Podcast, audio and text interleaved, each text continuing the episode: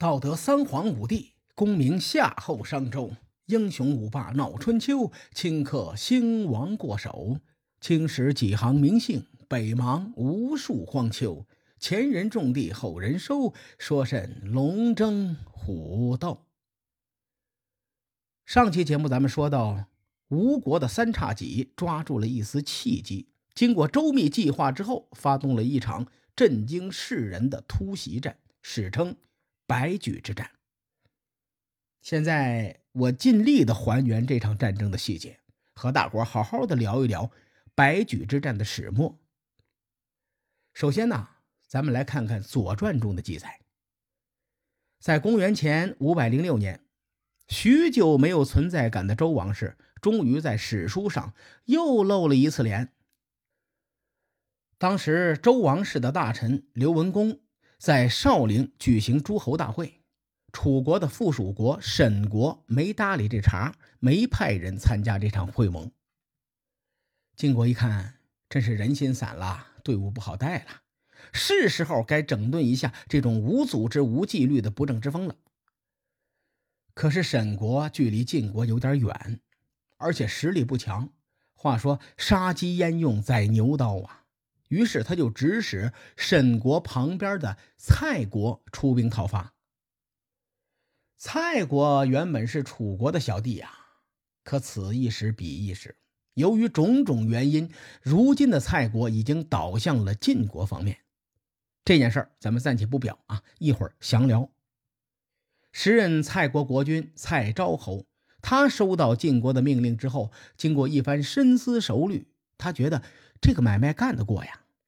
一来可以趁机吞并自己的邻国沈国，二来呢可以讨好晋国，三来他和楚国有旧仇，老早就想着搞楚国一下，所以早早的就暗中布局。即使楚国伐蔡，蔡昭侯也有后手应对。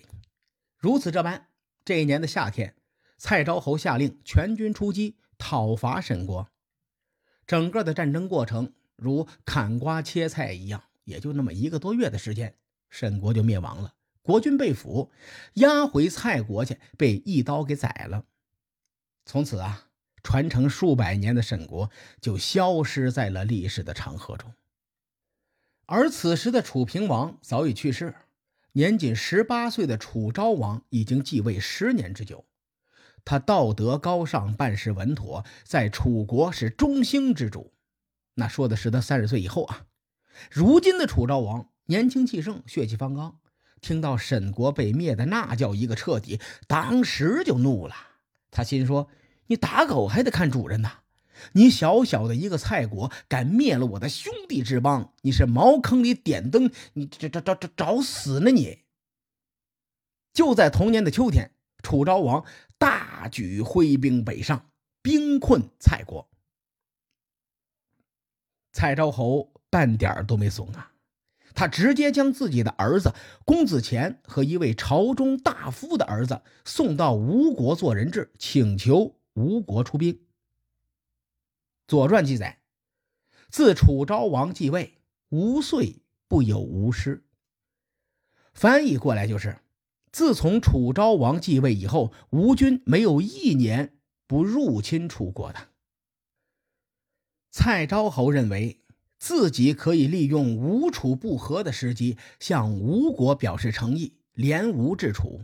毕竟当年晋国就是这么干的，而且获得了很好的效果。可是蔡昭侯忘记了，人家是超级大国晋国，蔡国只是一个春秋小国，小国有小国的悲哀。他以为联吴制楚之后，自己将会成为一个棋手。然而却没有想到，他这是玩火自焚。当然了，这是后话，咱们先按下不表。好奇的小伙伴可以搜搜蔡昭侯的生平事迹。吴王阖闾在收到蔡昭侯的求援之后，召集伍子胥和孙武就开会。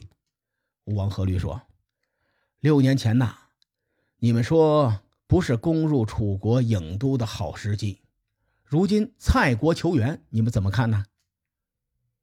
这二位回答说：“我们对楚作战，是想借着胜利来成就吴国的威势。可是我们之前伐楚的军事行动，并不是长胜之道啊。吴王追问说：“此话怎讲啊？”二人又说：“大王啊，楚军依然是天下最强大的劲敌。您现在让我们和楚军一决胜负，这是九死一生的买卖，我们的胜算不超过一成。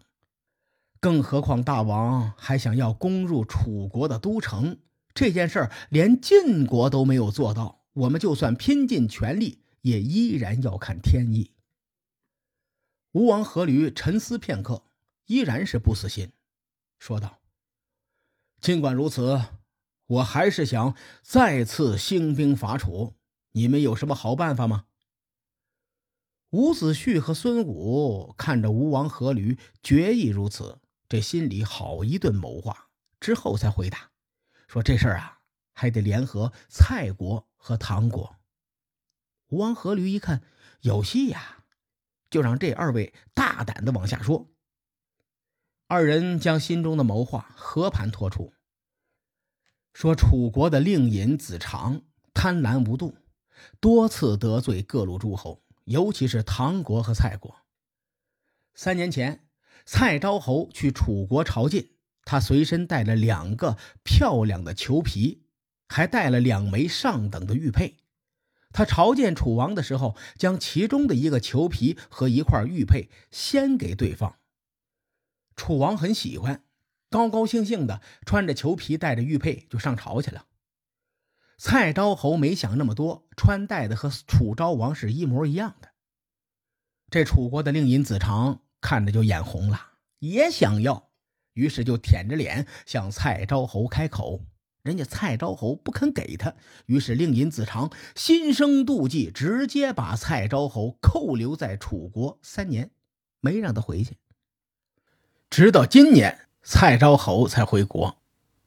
回国之时，蔡昭侯将楚国的令尹子长求而不得的玉佩丢在了汉水中，并且发誓说。汉水在上，我发誓绝不再去楚国朝觐，并且因为这个梁子在，蔡昭侯回国之后，立刻前往晋国，准备转向投靠晋国，请晋国伐楚。可蔡国一直是楚国的盟友，晋国就很谨慎，没有同意。前段时间，晋国让蔡国讨伐沈国。是给蔡国一个递交投名状的机会，蔡国也做到了。因此呢，我们联合蔡国伐楚，晋国为首的中原诸侯肯定是持默许态度。咱们再说说唐国，唐国的国君唐成公的经历和蔡昭侯差不多。唐成公去楚国觐见，带了两匹宝马，楚国的令尹子长也想要，唐成公也没给。于是，令尹子长也把他扣留了三年。唐国人见国君久久未归，也着了急了，就派人去请唐成功的随从喝酒，把他们灌醉之后，把两匹马偷了出来，献给了楚国的令尹子长。唐成功这才被放回国，而且他回国之后啊，遭到了不少非议。朝中群臣都说：“大王啊，您就为了那么一匹马。”让自己被人囚禁三年，你太跌份了。您得重赏偷马之人，要不是他，还不知道您被关到什么时候呢。唐成功的面子上挂不住，一直想报复楚国。哎，咱们与他们联合伐楚，或许会有一些胜算。伍子胥和孙武的战略眼光的确是很高明，他们没有走连晋制楚的路线。因为弭兵会盟以来呀，晋国和楚国的矛盾趋于缓和，没有激化的迹象，反而是唐国和蔡国与楚国有赤裸裸的仇恨。同时，唐蔡两国虽然不大，但是地处楚国的侧背，战略地位很重要。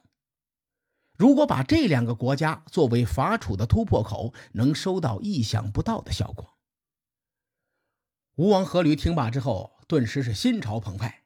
他赌上国运，孤注一掷，派使者前往唐蔡两国。于是，这一场精彩纷呈的白举之战缓缓拉开了帷幕。结合《孙子兵法》和战争的走向来看，白举之战非常符合《孙子兵法》的精髓。《孙子兵法》中有一句脍炙人口的名言，叫做“凡战者，以正和，以奇胜。故善出击者，无穷如天地，不竭如江海。”在白举之战的初级阶段，就充分体现了孙武的这个军事思想。至于如何深入的理解白举之战，我将在下期的节目为列位详细讲解。各位看官，欲知后事如何，且听下回分解。书海沉沉浮浮，千秋功过留与后人说。我是西域说书人介子先生。下期节目咱们继续聊春秋风雨。更多精彩内容，请搜索关注微信公众号“伯乐灯”，与更多听友交流互动。伯乐灯还将定期为粉丝发放福利。愿我们的存在让您对明天更有期许，后会有期。